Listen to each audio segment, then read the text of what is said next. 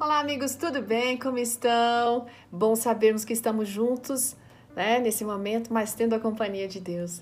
Hoje a nossa história foi escrita pela Fernanda Loyola. A Fernanda, a gente é graduada em pedagogia, mestre em educação, casada, mãe de uma linda filhinha. E ela está contando o fato que ocorreu na vida dela numa sexta de sexta-feira à tarde. Ela saiu para ajudar o esposo e, e, o que ela foi fazer? Ela foi numa companhia de fornecimento de energia elétrica na cidade dela para requerer que eles fizessem a ligação de eletricidade no terreno onde eles estavam construindo a casa deles. E assim eles poderiam continuar a construção de uma maneira adequada. Gente, ela levou todos os documentos que eram necessários. Mais do que isso, ela levou alguns a mais, caso tivessem aí alguma coisa, alguém tivesse esquecido, ela foi prevenida. Bom, depois que ela fez o protocolo dessa solicitação, ela passou em alguns lugares, algumas lojas, porque ela precisava comprar algumas coisas. Na quarta-feira, o marido dela ia precisar dos documentos. Veja, ela foi na sexta. Então, na quarta, o marido ia precisar dos documentos. E aí, quando ela foi procurar para dar para o marido os documentos, cadê os documentos, gente? Ela não sabia onde eles estavam. Não conseguia encontrar. E ficou imaginando: será que eu deixei no táxi? Ou, ou, ou deixei numa loja que eu entrei? Aí ela decidiu fazer o quê? Refazer todo o processo que ela tinha feito, né? E procurar a tal da pasta com os documentos. Visitou todos os lugares que ela havia passado e nada. Gente, eram papéis importantes. E aquela frustração começou a aumentar, entendeu? E, e foi porque ela ficou pensando, nossa, como é que eu vou tirar uma segunda via disso? Vai demorar, isso é tão complicado.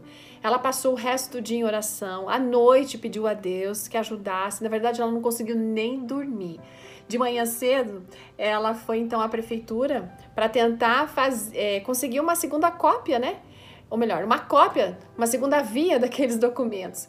Aí, gente, ela quando chega na prefeitura tem a, a triste surpresa de que não tinha expediente naquele dia, porque era um dia facultativo de trabalho.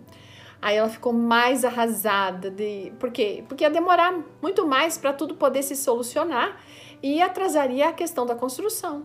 Depois que ela foi embora da prefeitura, ela estava indo já para casa, ela escutou uma voz dizendo assim: Olha, volta para a farmácia. Aí a ordem foi bem compreendida, mas ela ficou pensando: peraí, eu já fui na farmácia ontem.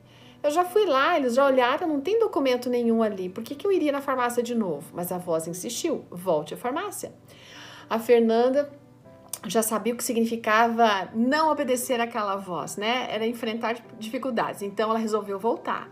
Quando ela chegou na farmácia, conversou com a atendente, explicou toda a situação. Aí a atendente foi lá, disse: Olha, eu vou olhar de novo lá na sala, de uma forma um pouquinho mais minuciosa agora. Gente, para surpresa da nossa amiga, a moça volta com a pasta na mão com todos os documentos perdidos. Deus estava respondendo a oração dela, não é? E assim, o prazo com a construção não ficou comprometido. Será que Deus é bom ou não é? É, o tempo todo? Sim, o tempo todo.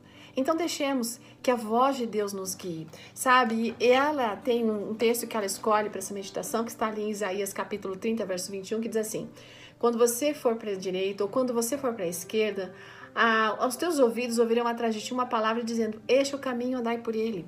Por que será que a gente às vezes tem tanta dificuldade de escutar e de obedecer, principalmente aquilo que Deus fala? Que a gente possa ser sensível à voz do Senhor, não apenas para as questões pequenas da nossa vida, mas que são importantes, como a perda dos documentos, mas as questões da nossa salvação, que a gente possa buscar a Bíblia, obedecer o que a palavra fala, porque isso é ganho para a nossa felicidade aqui e um dia para estarmos na presença de Deus. Um grande abraço e até amanhã. Tchau!